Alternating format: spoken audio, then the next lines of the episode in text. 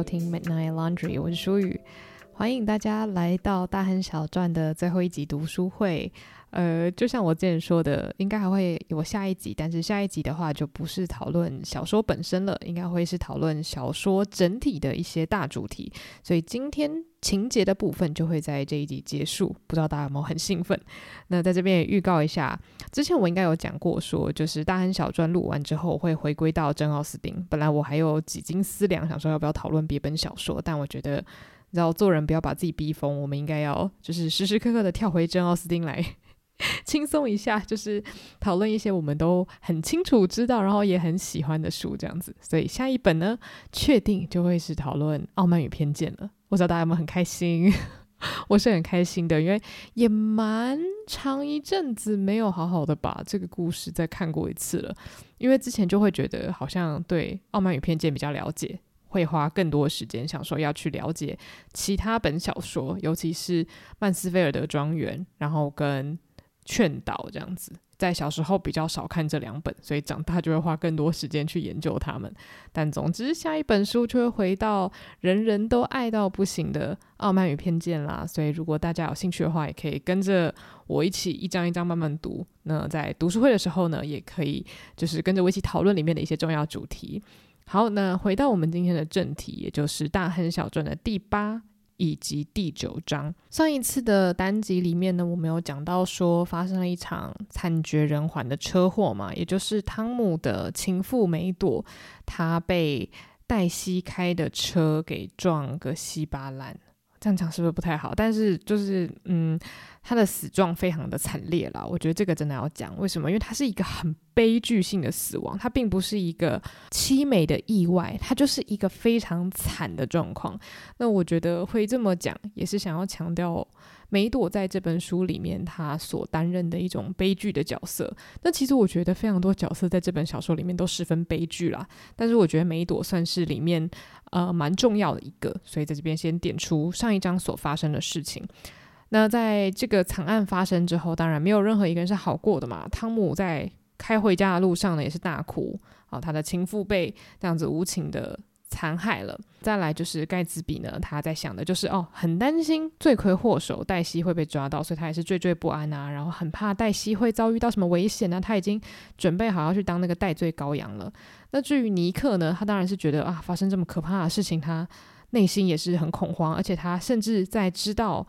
盖茨比决定要当代罪羔羊之后，他也担心起了盖茨比的安危。毕竟他是知道实情的人。其实你说一个人很难眼睁睁的看着一个你无辜的好朋友去帮自己心爱的女人坐牢吧？就算你知道好这个朋友是心甘情愿的，我觉得很少人可以说好啦，既然你心甘情愿的话，那你就去吧，我也没意见这样子。那所以在这个情况下呢，大家都不好过。第八章的开头呢，尼克因为心中也是很不安，所以他彻夜未眠。那结果隔天早上呢，他因为很紧张，他很担心说，哎，要是警察如果发现了什么关键证据，然后真的要去把什么盖茨比抓起来的话，怎么办？他就跑去找盖茨比，结果盖茨比开口闭口却还是黛西。盖茨比就说，我在他家那边等了一整晚，结果。诶，他就默默的到窗前把灯关掉，什么事也没发生。他也没有叫盖茨比来救他，他也没有要跟盖茨比就是两个人亡命鸳鸯逃走之类的。所以盖茨比在这个时候就已经先失落了一波了。那因为现在盖茨比的家里面也没有那些很华丽的派对了嘛，这些东西都已经停止了。就是在他跟黛西呃。破镜重圆，或者说再次相逢之后，他就不再举办这些派对。所以他现在那个非常非常庞大的豪宅里面就是空无一人，然后里面就是空空荡荡的。那尼克呢，他就是要到房子里面去找根烟抽，结果他走进去的时候就发现说：“天哪，整个房子就是布满灰尘，以前的那种非常兴盛繁荣的样子已经不复存在了。哦，整个房子空到惊人。”那尼克他就跟盖茨比说：“我觉得你应该要赶快去逃亡，或者是避个风头也好，就是不要待在这里啊！你待在这边就是等于是引狼入室啊，引人来抓你啊！那你这样子的话，不就有可能会坐牢或是怎么样子的吗？你不害怕吗？”结果呢，盖茨比就觉得说，啊，黛西的安危都还没有确认，我怎么可以逃走？这怎么会是一个选项呢？那这个时候，盖茨比他不但不害怕自己的未来，他甚至决定要来跟尼克讲讲他过去的事情。那他以前不是都会一直用各种神奇的谎话来包装自己的过去吗？例如跟大家说，哦，他是因为家人的关系才到牛津大学去上课啊，然后又讲说自己家里其实很有钱呐、啊，然后在欧洲过着放浪不羁的生活啊，反正就是没有人相信他的谎话嘛。但是因为在上一集我们知道了，就是汤姆他就做了一点点背景调查，然后就当着所有人的面把盖茨比的这个假面具给拿掉，就说啊，你根本就是在做一些非法生意嘛，你根本也不是什么。什么财阀家小孩啊，少在那边装有钱人，少在那边装老钱，你根本就是一个靠着不法手段致富的暴发户这样子。所以，既然他已经没有什么好失去了，既然大家都已经知道了，你的面子都已经丢光了，他就觉得好，毫无保留，就跟尼克分享一下他的过去。那尼克本来是想说，诶，他会不会讲一些他可能过去怎么赚钱的秘辛啊，或是如何崛起的啊？结果他聊的是什么呢？他聊的是他与黛西相遇的种种。可见他真的是非常非常痴情，已经到这个份上，他还是放不下黛西。他回顾过去的时候，也想要回想他与黛西的美好。那他就聊到了一个非常非常神奇而且重要的事情。他就说，当时他认识黛西的时候呢，她是他第一个认识的好女孩。在原文之中，他是写 nice girl。那这个 nice girl 不是只是很 nice 哦，她是镶金包银的好吗？好，她是。啊、所有军官都想要认识的女生，然后她的家里富丽堂皇，每天都穿得漂漂亮亮，是一个非常华丽然后又娇贵的千金大小姐。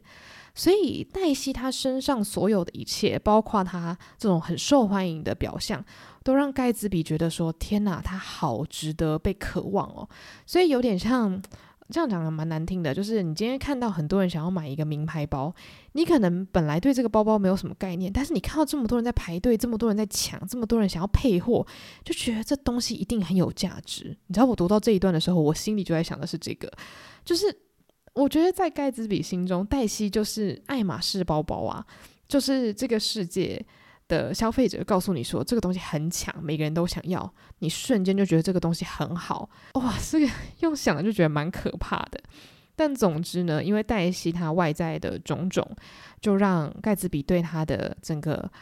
包装还有整体都非常非常的着迷。那当他在黛西家的时候呢，他就发现说自己与他差得多么的远，因为他自己是一个很想要有些作为，但是他的身世就是非常非常的普通，他。家里也没有什么钱，那他当军官，当然他有可能靠着战功闯出一片天。但是，当你要打仗的时候，你不可能说，哎，呃，这场仗我要打，那场仗我不打吧。所以今天有人要把你叫去国外，一声令下你就得走啊。所以其实他的人生当时是有很多不可控制的因素的。所以当他站在黛西那个金碧辉煌的家里，然后看着那些漂亮的房间的时候，他就意识到说，哇，原来这个是黛西的日常。而这个对我来说是多么遥不可及的梦想，所以这个时候其实黛西就已经某种程度上成为了他的一个绿色灯塔吧，就像是我们前面一直讲到的这本书不断出现的一个意象，就是黛西她在冬暖的家里那边是有一个散发着绿光的灯塔，而盖茨比就算成为了有钱人，依然也是站在远处想要去伸手触及那个遥不可及的梦想这样子。然后看到这一段的时候，我又。忍不住想到了，在《傲慢与偏见》里面有一段，呃，大家如果有看电影的话，应该也会知道，就是伊丽莎白那个时候还没有完完全全的确定自己真的喜欢达西，但是呢，她就是跟着她的亲戚一起到了达西的家里拜访，因为就是达西的家有点像是一个外人也可以进去参观的一个很大很大的宅院这样子。然后那时候就是想说啊，达西先生不在，所以他就跟着他的亲戚一起进去，有点像是看博物馆、看展览馆那样子。然后他一进去那个房子的时候，就整个被惊艳到了。那我觉得那段很好笑，因为像现在的偶像剧啊，也有很多这种桥段。就例如说，女主角就会说：“天哪，这个男主角真是讨厌死了！这个臭财阀就一直什么打压我，然后个性又什么臭脾气，然后就反正都一定会安排一段，就是他要去他的家里拿一个什么挖沟之类的。然后他一走进去，想说：天哪，这个房子好漂亮，好高级哦！就是那个反差有趣，就是有趣在你尽管觉得这个人不怎么样，但是他身上。上带着那个香精的背景，总是忍不住会成为你的心之所向。这样子，虽然在盖茨比的这个状况下不太一样了，但是我的确觉得有一种好像看到他的房子，仿佛帮这个人加了一千分的感觉。我就觉得说，哎，还是其实你爱的是房子，不是黛西，还是其实你想要的是黛西的漂亮衣服。我就觉得，其实物质生活的诱惑，有的时候可能会大到一个你无法想象的程度吗？尤其是在盖茨比的例子里面，他是真的真的很想要拥有这样子的生活，或者是这样子的地位嘛。那虽然呢，盖茨比从他跟黛西的身上看到了他们彼此的不同，但是呢，他依然决定要做些什么，把握他的时间。那他到底做了些什么呢？啊，这里的话，我觉得。作者就非常明显的去暗示了我们，啊、也不算暗示，应该算明示吧。就是他就说盖茨比 took Daisy，那 took 这个字就很暧昧嘛，但其实我们从这边也可以看得出来，应该是他呃让黛西第一次跟他发生关系。那虽然说作者也在这一段里面写到了一句非常耐人寻味的话，他说：“Eventually he took Daisy one still October night。” Took her because he had no real right to touch her hand。这句话就很矛盾嘛。他拿走了黛西，呃，如果我们直翻的话，就是他尽管就是 take 了这个人，但是他没有办法真正触及到他的手。那这句话我觉得就是非常非常的精准描述了，就是的确你现在就是非常贪婪的想要从他身上得到你所有想要的幻想，或者是你所有想要抓住的任何虚荣，但是你。仍然没有办法触碰到这个全身镶满黄金的女孩，你依然没有办法成为她生活中的一部分。就是她当时其实应该隐隐约约已经有看到了这样子的结局，可她还是想要奋力一搏。那对于这样子的行为呢，我只能说，嗯。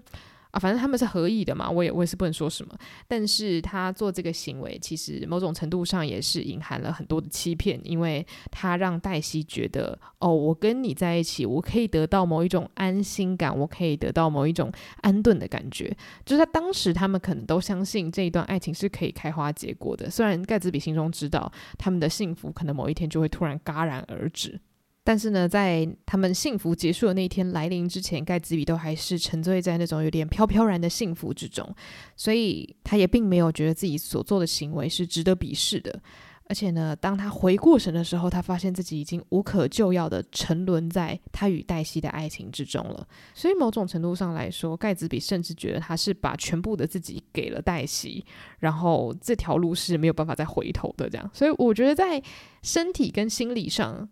好像表象跟内心的状况是差非常多的。就表象来说，好像是黛西爱上了一个穷小子，然后可能要跟他展开一段生活。但是对于盖茨比来说，是他一辈子就跟黛西缠在一起了，而他为了要跟黛西缠在一起，他必须要努力的向上爬，无论那个上面到底是地狱还是天堂这样子。那当然啦，虽然这个爱非常非常的猛烈。但最后呢，盖茨比就依然接到了要去别的地方打仗的消息，所以呢，他们也只能就是彼此呃很坚贞不渝的想着说，没关系，我一定会回来，你就要等我这样子。所以当时他们是非常非常亲密，然后紧密的爱着彼此，然后很难分难舍这样子。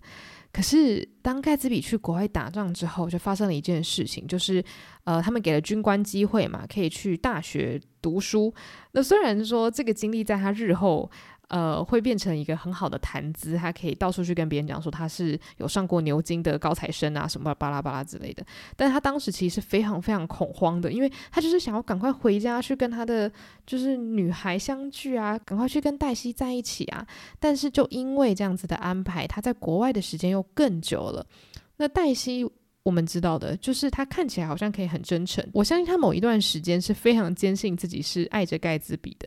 但这个时间呢，肯定是没有很长。好，所以在盖茨比一直都没有回来的情况下，黛西在他的信中就表示说自己真的是很焦虑啊，很不安啊。甚至是觉得很绝望啊，因为他也会得到很多外界的压力嘛。大家也知道，就是在上流社会里面，你发生了任何事情是会上报的，就像是现在啦，其实也是，就是社群啊，或是网络新闻啊，都会很仔细的去观察这些上流社会或是有钱人的一举一动嘛。所以他没有结婚这件事情，当然就让他觉得压力倍增。他又不是那种特立独行的人，他当然就是很希望可以在他的社交圈里面成为众所瞩目的目标嘛。所以就在这个天时地利人和的情况下，汤姆出现了。那汤姆其实就可以带给黛西他所需要的一切，就是他需要的财富，然后汤姆的体面，汤姆可以给他的所谓虚荣的一些爱，就是汤姆如果要宠妻的话，他是可以撒大钱去宠妻的嘛。所以在黛西这个肤浅又没有什么忠贞的心里头。我觉得汤姆这个人就是一个及时雨，让他觉得说好啦，OK OK，你就是我的救世主，马上嫁给你，你可以满足我所需要的一切。所以他们就开开心心的结婚了。那盖茨比讲到这里的时候呢，他就讲说，我觉得黛西从来都没有爱过他。所以我觉得那一天，虽然汤姆啊揭露了这么多我的事情，然后黛西好像觉得不相信我了，但是呢，我觉得黛西只是因为太惊吓，所以她也不知道她自己说了什么话。我是真心的相信他们之间是没有真正的爱情的。但是他说这句话的时候是一个非常忧郁的状态，就我觉得他其实很多时候都是在说这些话来安慰他自己啦，让他自己觉得好过一点这样子。然后他后来又改口说，嗯，他可能就是有爱过他一阵子吧，但是你知道他爱我更多。那这个时候尼克能说什么呢？他也只能点点头啊，就只能说好啦，那你说的都对，好吗？就是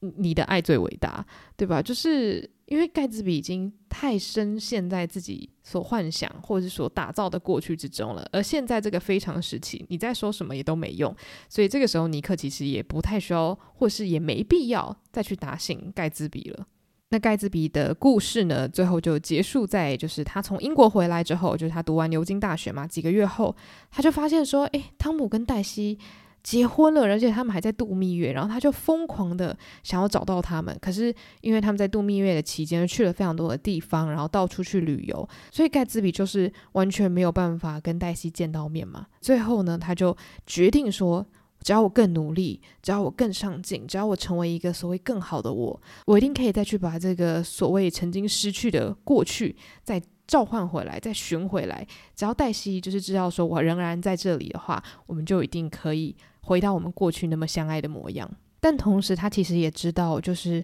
在。这一切发生之后，就是在他们相爱，然后分别，黛西又嫁给别人之后，他们之间那种最可爱、纯粹的某一个部分，就是他们两个某一部分的自己，都在这一连串的事件之后都烟消云散了。他们也成为了不一样的人。那这个故事说完之后呢？早餐也吃完了，已经早上九点了。那盖茨比的园丁就问盖茨比说：“诶，那个今天游泳池的水我要把它放掉了，因为就是叶子快要掉下来了，这样子，然后水管会被塞住。但是呢，盖茨比就说：诶，可是我还没有用过游泳池，你先不要放水，就是我等一下要游个泳这样子。尼克这个时候就发现说：诶。”我等下要去上班了，这样，因为他早上就是想说要去关心盖茨比，就去找他吃个早餐嘛。但是他其实还是有别的正事要做。虽然他非常非常的不想离开，因为他还是很担心会有什么意外发生。但是他就想说，好吧，没关系，我等下中午的时候再打给他。然后盖茨比在分别的时候，甚至说，哦，你要记得打给我，而且我觉得黛西应该等一下会打来吧。就是他还是没有放弃这个非常微小的愿望，这样。那尼克在要离开他家的时候呢，就转头跟他说了一句话。他就说：“他们都是一群混蛋，他们全部的人加起来都比不上你。”那这句话呢，是尼克在认识盖茨比之后第一次很认真的对他说出一句赞美的话。就他从以前到现在好像都没有真心的，就是称赞他过。然后他就非常非常的庆幸自己有说出这句话，因为这是他在他跟盖茨比相识的期间里面唯一一次真心的赞美过他这样子。那后来尼克去上班之后啊，他就是一直无法专心，就是有点魂不守舍的去做着他该做的事情。然后这个时候，乔丹贝克就打电话过来了。那乔丹贝克打电话过来的时候呢，他依然维持他那种非常高自尊的姿态。他就讲说：“你昨天晚上对我不是很好。”那这边前情提要一下，就是上一集我没有讲到说，就是在那场车祸之后，尼克就是觉得有一点受不了他们。当时所有人，他就是很想要自己一个人静静，所以他就对乔丹贝克的态度蛮冷淡的。所以乔丹这种非常非常敏感的，而且可以说唯我独尊嘛，应该说他有点自卑到自大，他一定就是有感受到这样的讯息嘛。所以他那天晚上也是被尼克这个态度弄得有点不爽，所以他就讲说，呃，算了啦，反正我们要不要来见个面？可是因为尼克他今天就是没有打算要跟乔丹贝克见面，他就是想说要好好的。照顾跟关心盖茨比，所以他就说，呃，今天下午不行。那后来尼克就讲了一下，说为什么他今天下午不行。可是讲一讲，突然间大家都不说话，然后最后也不知道是谁挂掉了电话，就是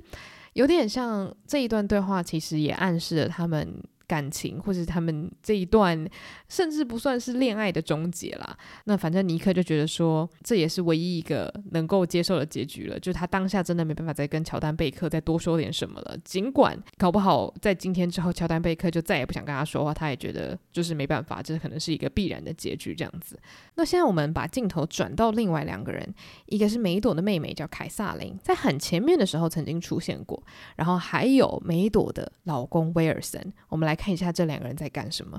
那这个凯瑟琳呢？她听到她姐姐的这个噩耗，她就是。伤心到整个昏过去。那当时的她呢，是整个人醉得稀里哗啦的，所以最后就是有人就把他扶起来，然后呢就开车载着他，然后跟在他姐姐的遗体后面这样子。那所以梅朵的这个案子呢，就是在当时的社会是有造成了一段沸沸扬扬的讨论，但终究这件事情很快也是会被世人遗忘嘛，就像是新闻一样，每一天都会有新的东西出现，每一天大家都会有新的劲爆消息可以讨论。那对于这个事件来说，最悲伤的人就是威尔森了嘛。那威尔森他还是依然就是无法置信的坐在自己的车行里面，然后本来是有几个人在陪着他，最后是剩下他的邻居陪在他身边。那这个邻居就是很怕威尔森就是东想西想的，所以他就一直讲说：“哎，你要不要打电话给你的什么朋友啊？”那可是威尔森好像。没有朋友，就问他什么他都不回答，然后这个邻居就锲而不舍的一直问啊，就说：“诶，那还是说你有没有常去的教会啊？你结婚的时候总是在一个教堂吧？有没有人可以打电话？”然后他就说：“没有，而且我结婚是很久以前的事情了。”就是威尔森就一直处于一种半迷茫、有点半恍惚的状态这样子。然后呢，威尔森他也跟他这个邻居说：“你去看看那边的抽屉。”然后他邻居就半信半疑的打开了抽屉，就发现里面有一个狗链。那威尔森他们家是没有养狗的嘛，所以威尔森就说，梅朵还用纸把这个东西包起来，不知道到底在搞什么，他一定是有一个什么大秘密藏着，不告诉我这样子，他心机很重。那我们身为读者当然都知道，这个狗链是因为汤姆有说要买小狗给梅朵嘛，所以呢梅朵就才会买这个狗链啊，所以当然她老公看到这个狗链一定就知道说，你一定是在外面有一个什么不可告人秘密，否则怎么可能会有人没有狗然后买狗链，对吧？那虽然如此，但是呢，这个邻居也是有点搞不清楚，他就想说，嗯，这之中应该有什么误会吧？但威尔森呢就没有注意到他邻居的这个困惑，就一直非常疯狂的就说啊，天哪，天哪，怎么会发生这种事情？然后呢，他就开始讲说。这个意外绝对不是一个偶然。这个意外呢，是因为当时开车的这个人他一定认识梅朵，梅朵想要跟他说什么，但他却不停下来，然后直接开车把梅朵撞死。这样就他很坚信，就是梅朵跟这个开车的人一定是有些什么。那我觉得根据他所说的这个语气呢，我们可以推断说，威尔森应该蛮相信开车的这个人一定跟梅朵有婚外情。然后梅朵看到他，可能想要就是讲说：“天呐，天呐，快载我离开这个伤心地，什么什么之类的。”但是他的邻居就说。呃，当时其实我有看到，但我觉得应该只是因为他想要逃离家里，然后就因为太急着跑走了，所以就不小心被车子撞到了吧。但很显然，威尔森相信的并不是这样。那他接下来又默默地说：“我跟梅朵谈过这件事情，我跟他说，你可以骗我，但是你骗不了上帝。上帝知道你做了什么，他知道你做了一切，所以你别想要糊弄我这样子。”那他说这些话的时候呢，他的整个人是面对着窗户的，所以他的邻居也看向了窗户。就他看出去的时候，他看到了什么呢？他就看到了我在前面几集有说过的一个很大很大的旧立牌。就是眼科医生艾克堡医生的眼睛，那那个看板呢，就是一个医生他想要做广告嘛。虽然那个医生应该早就已经不在纽约了，但是他那个看板就一直留在那边。然后那个大大的眼睛，仿佛就像是上帝视角一般的注视着每个来来往往的人们。那很多在分析这个小说的文章，都一定会提到这个眼睛。因为其实我觉得，就像是电影里面出现的很多东西，它出现一定都不是偶然的。很多东西会被放在画面，或是放在文字里面，通常都一定会有它的意思啦。我相信很少有作家会吃饱太闲，在他的作品里面加一堆所谓的不重要的东西吧，除非是那种就是很制式化拍摄的电视剧。那所以这个立牌呢，常常会被解读成一种所谓好像是神一般的视角。看着这些道德沦丧或者是做着偷鸡摸狗事情的人，那刚好威尔森在说这个故事的时候呢，他的邻居就看着窗外的这个有大眼睛的广告看板。那其实我们在这边也可以作为一个连结，就是说这个眼睛就仿佛是一种审视者的角色，看着梅朵，看着威尔森，看着来来往往的汤姆、盖茨比、黛西以及尼克。那我觉得这边要特别提到的就是说，的确这个看板就仿佛是上帝般的眼睛，可是它的地理位置非常的有趣。我之前有听过一个人分析，我觉得太酷了。就是说，这个车行它所在的位置以及这个看板啦，他们是在东輦跟西輦要往市区的路上。所以说，其实他所在的位置都是远离那些所谓的权贵或是新贵族群，它在的是充满尘土的呃沙谷，就是在一个真的是杳无人烟，然后人人都要经过的一个地方。所以说，其实这个上帝他是不是一个非常博爱，或者说人人统一的上帝呢？那这有可能是不一定的嘛，因为他所在的位置其实是好像那些比较绝望的人们比较常经过的地方。那其他的那些有钱人，他们都是在这个道路上呼啸而过。那真正一在被审视的人，反而是梅朵、威尔森以及在那个充满沙尘的地方所居住的居民。所以我觉得，其实如果我们要大胆假设的话，也许费兹杰罗安排的这样子的地理位置，可以解读成是说。是有道德观的，没错，就是在这个世界上是有这样子的道德要求。可是这些道德要求好像没有办法，或者是说自然而然的就不会被套用在这些所谓的有钱上层阶级的人。好像对于他们来说，他们是可以逃脱上帝之眼，或是开着他们的车呼啸而过，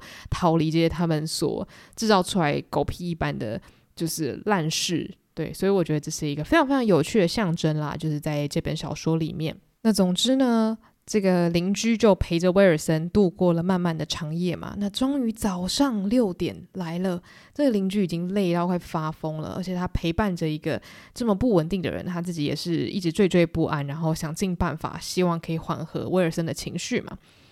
那最后呢，威尔森他就是状况比较好一点了，这个邻居就先回家睡觉这样子。结果这个邻居他补眠完醒来，又回到车行，发现威尔森已经不见了。那最后，警察就是事后发现，威尔森呢，他就到处用步行的方式去看各个车库有没有黄色的车，因为当时他们就是有发现说，在案发现场撞死人的车子是黄色的嘛。结果在过一段时间之后，他不是去车库找黄色的车喽，根据民众表示，他是到处去询问盖茨比家要怎么走。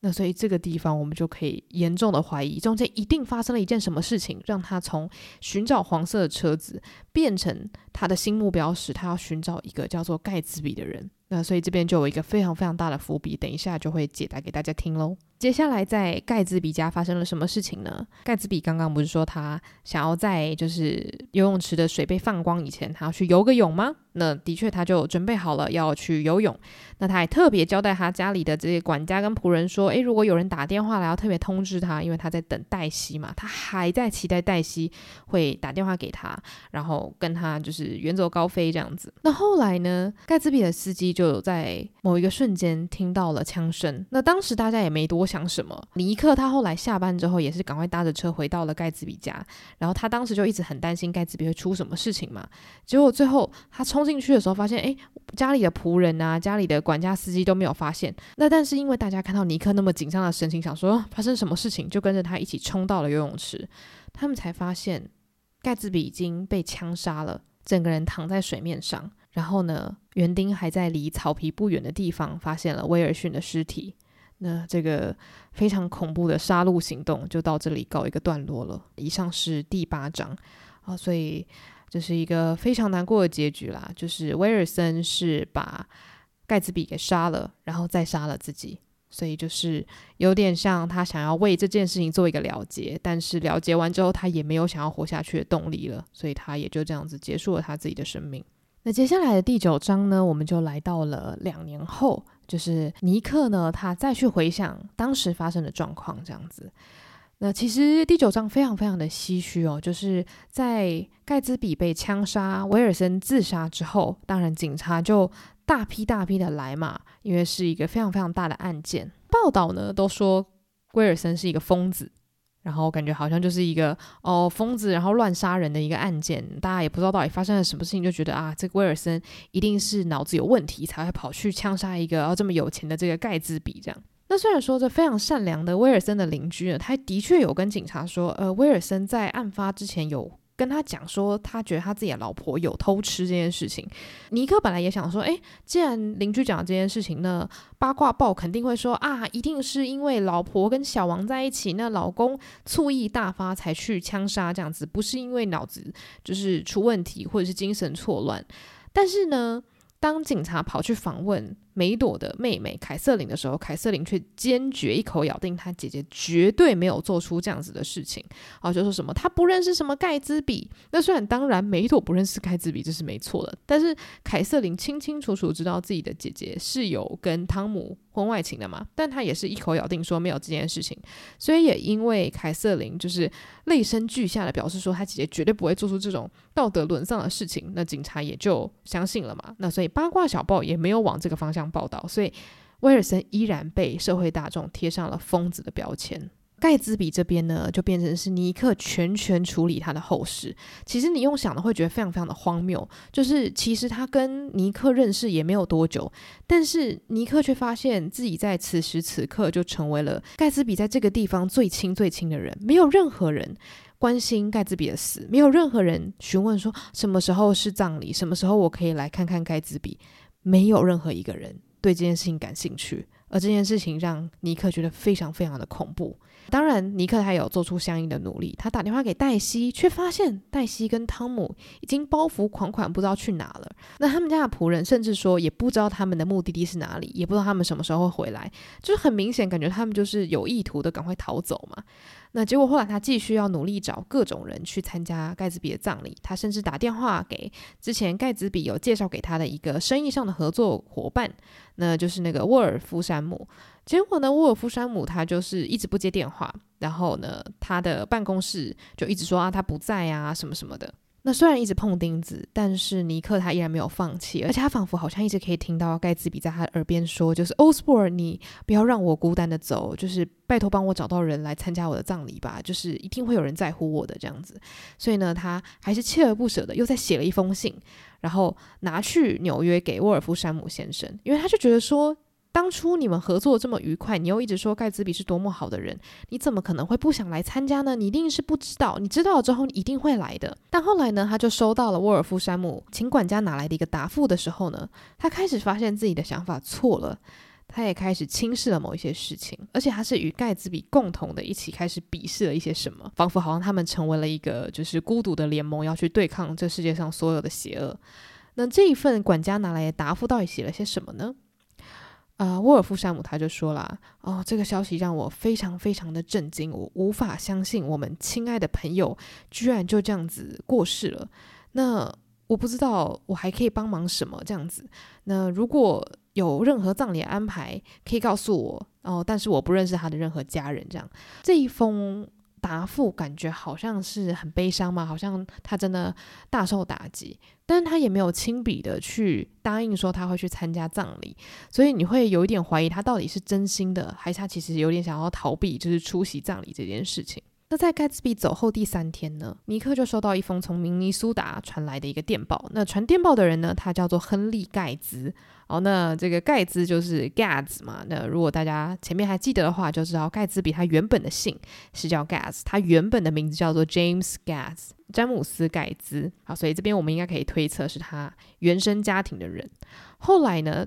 尼克就终于见到了这一位哦，其实是盖兹比的爸爸。那盖兹比的爸爸为什么会知道呢？他是在报纸上面看到的。所以他看到报道的时候，就马上飞过来了。那爸爸当然是很沉痛、很伤心，然后就说想要去看看他的儿子这样子。其实盖茨比的爸爸一直都知道他儿子在做些什么，所以他看到他这个大房子的时候呢，内心其实是又骄傲又悲痛的。他也知道他的儿子一直对于东部。对于更好的人生是有向往的，而且他爸爸其实当初呢，在儿子离开的时候，本来是有跟他断绝关系，但是在盖茨比后来真的成功了，赚了很多钱之后，他就对他爸爸非常的好，然后也买房子给他爸爸，然后其实也有寄明信片给他，就是他们其实后来也是有很好的关系，然后爸爸其实也知道说盖茨比他靠着他自己的力量，就是拥有了他想要的人生，所以想要他这个儿子的时候，他还是满满的骄傲这样。到目前为止，真的好好的来参加盖茨比丧礼，或者是说参与盖茨比后事的人，只有盖茨比的原生父亲。那接下来当然是有人打电话来啦，但是这个人打电话来是要干嘛呢？他居然是很不好意思的说：“诶，就是我在盖茨比家有落下一双鞋子，可不可以请你把这东西寄回来？”然后尼克他就整个人就无法接受，他就说：“所以你没有要来参加葬礼，你只是打电话来说你要。”你要这双破鞋，那你一刻就气到，就是完全不想听他讲任何理由，就把电话挂掉了。就是他就会觉得这些人真的也太势利眼了吧？就是当初盖茨比这么热情的款待大家，结果现在大家连出席都懒，只想要把自己留在他家里的物品赶快拿回来，这样子好像要赶快要摆脱关系。那这个时候，尼克他不只是鄙视这一切，他甚至就是打抱不平，他很愤怒啊，他会觉得说怎么会这样子？所以后来他就决定要亲自到纽约去找沃尔夫山姆，他就觉得说我我我一定要得到一个说法这样子。那反正他后来就是费尽了九牛二虎之力，然后呢就讲说我是我是那个盖茨比的人这样子，我是盖茨比朋友，快点叫沃尔夫山姆先生出来。最后呢，好，终于沃尔夫山姆先生出来了，他们两个终于说到话了。那这个沃尔夫山姆先生为什么之前要一直用很暧昧的方式回复尼克的邀约呢？为什么他不一口咬定就说他要去参加盖茨比的这个丧礼呢？那这个沃尔夫山姆先生他就说啦，他就说啊，你知道当初盖茨比会成功啊，几乎是我栽培他，是我创造了他，我给他机会这样子哦。我们不管做什么事情都在一起哦，那可见他们当初做一些。呃，肮脏勾当的时候，想必盖茨比应该也是有参与卡啦，这样子。但总之，他们做什么都在一起嘛，成功与否都粘在一起嘛。那尼克他就想说啊，对啊，那你刚刚说了那么多，那所以他现在走了，你想必会愿意参加他的这个葬礼吧？就送他最后一程吧。但沃尔夫山姆先生他就说了，以前的我可能会。可是我现在真的不能再跟这些人扯上什么关系了，就是因为现在盖茨比已经是一个头条人物嘛，他并不是一个所谓的好像社会上很尊重的人。现在可能关于他各种身家背景的报道都跑出来了，我不能够在台面上跟他有任何关系啊。尽管我内心真的很沉痛，我真的很爱他。可是我就是不能，我为了我自己着想，我现在已经学乖了这样子。所以沃尔夫山姆先生其实是很直白的表示说，他真的在意这个人，可是他碍于他的现况，他就是真的不想要跟盖茨比在台面上有任何，好像就是表示友好，或是甚至表示说，哦，我认识这个人，我跟他有关系这样子。回到了盖兹比家之后呢，也只剩下盖兹比的爸爸嘛，所以盖兹比的爸爸也就是亨利盖兹，他就开始跟尼克分享说，其实盖兹比小时候就展露出了非常不同凡响的特质哦。他非常小的时候呢，他就在一本书的后面写着时间表，然后就写说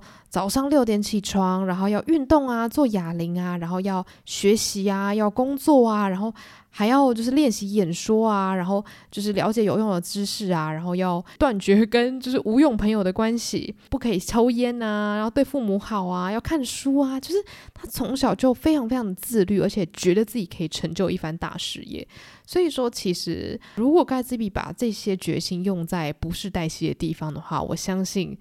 他真的可以改变世界。那盖茨比的爸爸也是这么坚信的，他会觉得说，好，虽然。他的儿子可能摆脱了自己的过去，然后也不讲自己原生家庭的讯息，他可能心里也是觉得有一点点可能受伤吧。但他知道他的儿子是有更大的使命的，所以他其实都很支持他，也觉得他的选择是对的。但是好景不长，因为他爸爸也是只有读报道嘛，所以他就觉得说啊，他儿子是很不幸的被一个疯子给枪杀了。他也不知道背后到底发生了什么事情，他也不知道黛西这个人的存在。最后呢，他们的葬礼就非常冷冷清清的完成了。那甚至呢，有一位之前我有讲过，就是在盖茨比的图书馆就喝得醉醺醺的一位访客呢，就看到这个状况，就说：“天哪，这家伙真的好惨啊！”我想说，肉眼都看得出来很惨，不用你在这边再补一刀好吗？就是真的很唏嘘，他以往就是请了这么这么多有名的人，然后这么多不认识的人，但是在他真的需要的时候，却没有任何一个人出来帮他，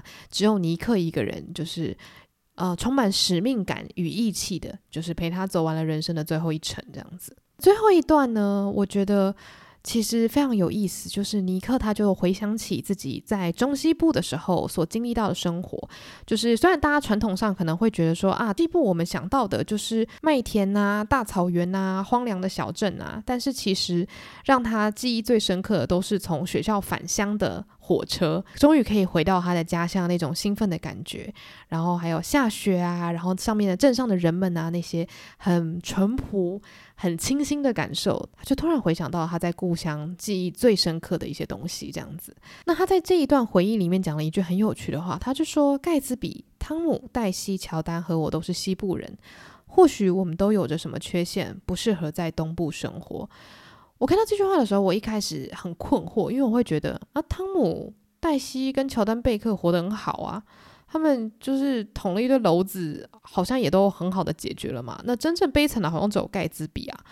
但是后来我想，他们是在传统上来说，生活比较呃淳朴，比较恬淡。而他们这样子的生活背景，尽管就是他们也是有分啊有钱啊、普通啊、没钱，但是像他们这样子的背景的一群人，来到了东部，是走那种就是欧洲古典老钱，然后。纸醉金迷，然后金钱至上，非常非常奢华的生活。当他们到了这个环境的时候，他们每一个人似乎都迷失了自己嘛。就是我们不讲他们最后到底可不可以全身而退好了，但是我们就说他们在这样子的环境里面杀了人，梦碎了，然后自尊膨胀，自卑膨胀。就是这些事情全部都发生在他们的身上，他们看到自己的世界、自己的梦想在他们前面碎成一大片，无论是小的梦想、大的梦想，还是毕生的愿望都好，就是总之，我觉得在某种程度上来说，的确他们都失败了。所以我觉得我现在好像有一点懂尼克他说的，就是他们可能终究不适合在东部吧。也许他们这一切的乱源都来自于，因为他们来到了一个不适合自己的地方。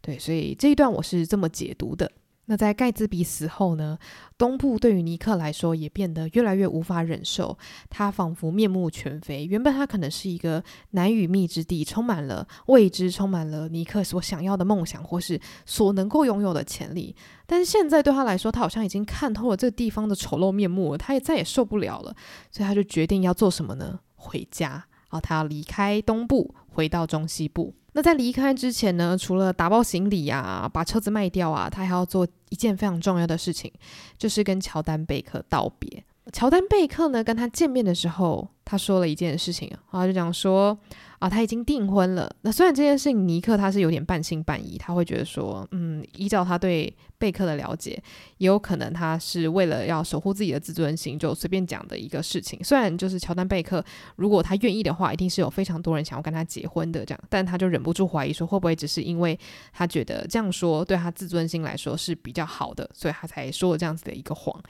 但总之，反正这也没有什么好重要的了，反正他们的关系就是要结束了嘛。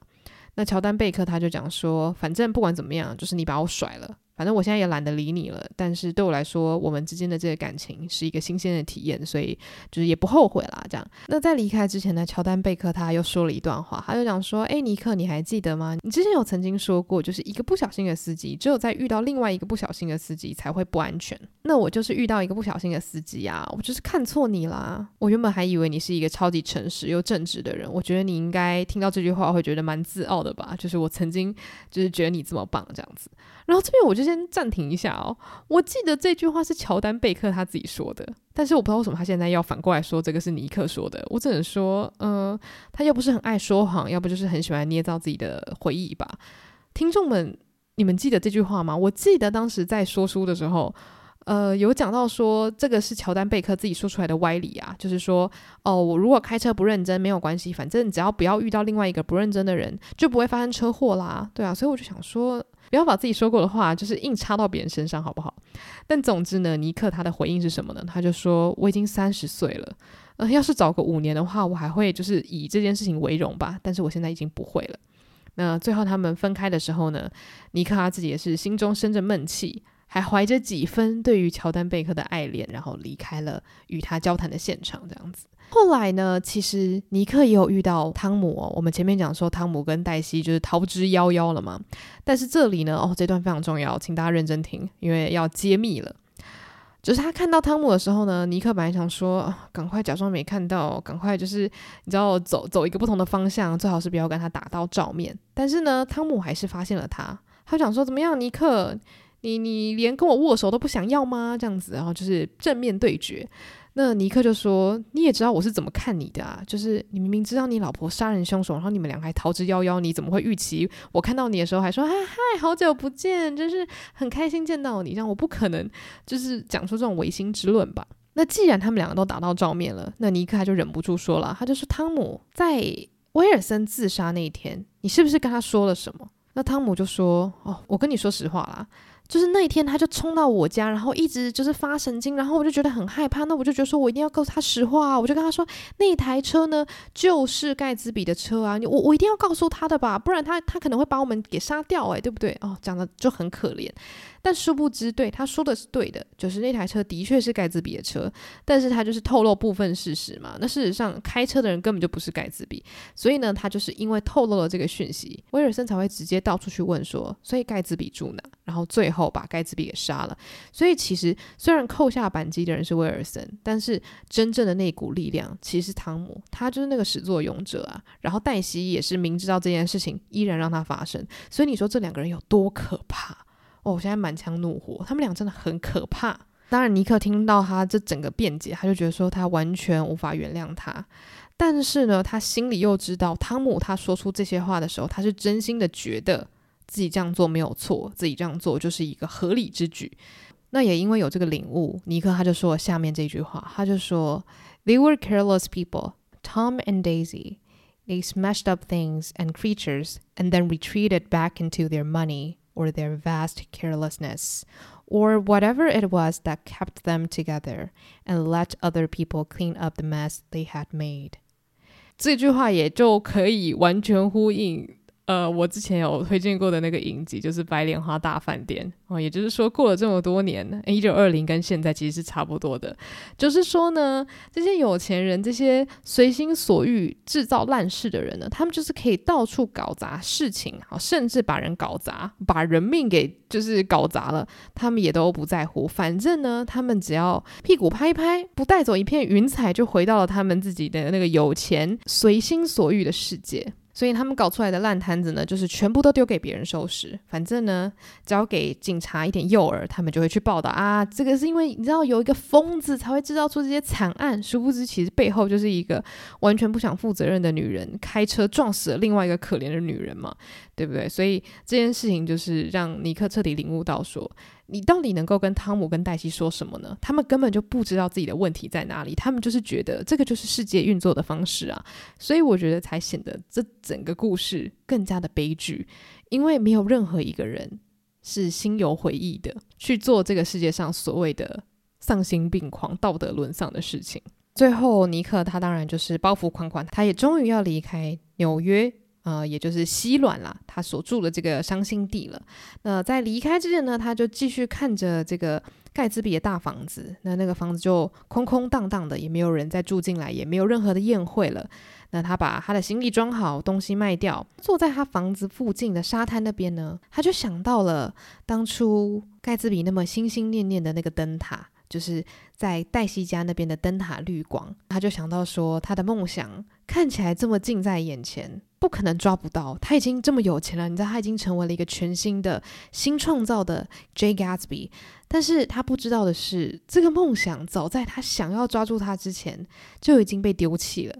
这个东西早就已经变成一个不值钱的垃圾了。他想要的所谓的。爱，所谓的虚荣根本就不可能到他手中，这件事情是从头到尾都不可能发生的。但是盖茨比他依然相信这盏绿灯是有机会可以得到的，然后呢，不断的伸手想要去抓住这个离他越来越远的梦想。这边的话就已经到了这本书的最后最后几句话了，所以我觉得我可以把这句话念给大家听。然后我也想要跟大家聊聊，我一开始本来呃，应该说非常多年前，对于这这个结尾，我只觉得说，嗯，写得很优美，但是也不知道是什么意思。你知道，对于国中生来说，谁知道什么绿光啊，什么什么过去的梦想啊，就想说。考试都来不及了，对吧？所以当时我看《大亨小传》的时候，我对于它的结尾并没有这么的有感觉。但是这一次我在看的时候，我就觉得说它的结尾写的真的是之好。好了，我废话不多说，直接念好不好？那前面他不是说盖茨比相信的那个绿光吗？那接下来尼克他说啦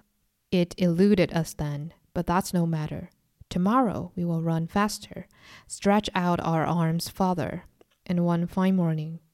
so we beat on, boats against the current.” Borne back ceaselessly into the past。那刚刚前面我说的那个 it，就是那个绿灯嘛，A K A 就是抓不到的未来嘛。那所以呢，这个未来这个我们好想要的东西，应该说这个盖茨比很想要的东西，它就是年复一年的越来越远，从我们身边逃开。但是没有关系，我们会跑得更快，把手伸得更长，直到某一个美好的清晨。好，所以这句话其实是呃，大家可能要去看那个文字的标点符号，因为我觉得标点符号它是有一种速度感的，它是有用那个三节号跟那个呃破折号，对对对，破折号，它就是使用这些标点符号来制造出一种要抓住了，要抓住了，然后就啊要抓到了啊没抓到，这这是我的解读啦，我不知道大家听不听得出来。有一个速度感，我现在听 听起来是像疯子。反正就我觉得他刚刚那句话就是哦，我们可以把手臂伸得更长，直到某一个清晨破折号。那我觉得这破折号其实就是说，直到某一个美好的清晨。屁啦，怎么可能会有美好的清晨？你想要抓住过去的东西，过去就是已经过去了，没有了。好，我不知道作者有没有这个意思，但是这是我自己的解读。那最后一句呢，他就讲说。为此，我们继续前行，像逆流而行的船只，不断地被浪潮推回到过去。所以，“为此”的这个词，就是想要抓住那个年复一年离我们越来越远的过去，我们继续的往前冲，然后逆流而行嘛。因为其实根据这个作者形容的状态，还有盖茨比的故事，其实你就像是一个逆流而上的鱼嘛，你在为了一个不为你而生的未来去努力。然后不断的就被浪冲到你原本的位置，因为你就是不断的被现实打脸，说你不是，你不是，你不是，你不配，你不配，你不能拥有。所以后来我觉得这一句话写的真的非常好的原因，是因为第一个它有速度感，再第二个它是很具象化的去表示这一种想抓住又抓不到的心情。为什么你抓不到？是因为这个东西它本身就不符合自然的原则。你想要的东西已经不在了，你如何去把过去就不存在的东西变出来，或是你如何去把只存在在过去的美好变出来呢？你只能去创造新的，你只能去找未来奔跑嘛。可是你往未来奔跑的同时，你又像是船只一样，想说我我要去够到前面的那一波浪潮，你怎么够？你够不到。我不知道我这样讨论听起来会不会很虚无缥缈，但是我真的好喜欢他这一段叙述，就是其实我觉得他就可以印证为什么。盖茨比是一个悲剧性的角色。那前面我讲说梅朵她是悲剧性的角色嘛？那我觉得她悲剧的悲剧在，她有大梦想，她想要成为有钱人的老婆，她想要过着很就是光鲜亮丽的生活，可以颐指气使下人的生活。可是她的现实是什么呢？她就是在一个不有钱的老公身边，然后开着车行，她就是不能够成为黛西。那盖茨比他的悲剧在哪里呢？他就是一个小镇来的人，他就是没有家财万贯，可是他就是想要成为老钱，他就是想要成为 Jay Gatsby，他就是想要让别人觉得他值得，他配得上黛西这个金光闪闪的外壳。所以其实我觉得本质上梅朵跟盖茨比是很像的。那当然他们去追求梦想的方式不太一样，但是终究他们想要的东西，可能都只有他们就是回。回到就是妈妈的子宫重新再出生才有可能达成的，所以这件事情在我们读者看来是觉得更难过的，因为你从一开就知道这件事情一定会是一个悲剧收尾，除非他今天自己醒来发现说，原来这个是一个我抓不到的绿光，也许我该追求的是一个。我真的能够触手可及的梦想，或者是我接受我真正的自己，而不是一直试图的想要穿别人的衣服，然后扮演一个我不是的老钱，或者是在梅朵的例子的话，就是在汤姆给他的小套房里面假装自己是有钱人的太太，然后对于华服啊、宠物啊充满向往，但是其实那都是一种表象，因为汤姆实际上也不可能跟梅朵在一起，他也不可能答应梅朵说要给他任何名分，所以终究他是得不到这些所谓实质上这样的地位跟财富的嘛。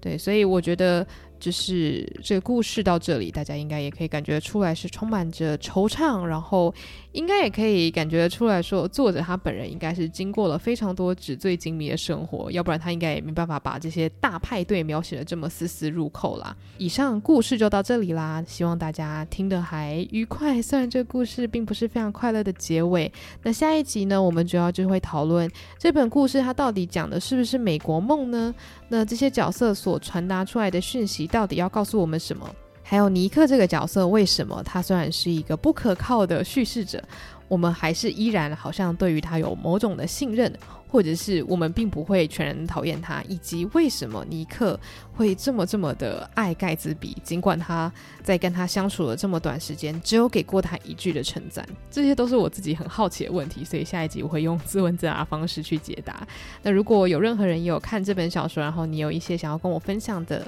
资讯或是心得的话，也欢迎到我的 IG 跟我聊天。那我的 IG 账号是 AndreaLin 八五一一。那如果你喜欢这个节目，或是觉得你身边的人可能会喜欢的话呢，也欢迎分享这个节目。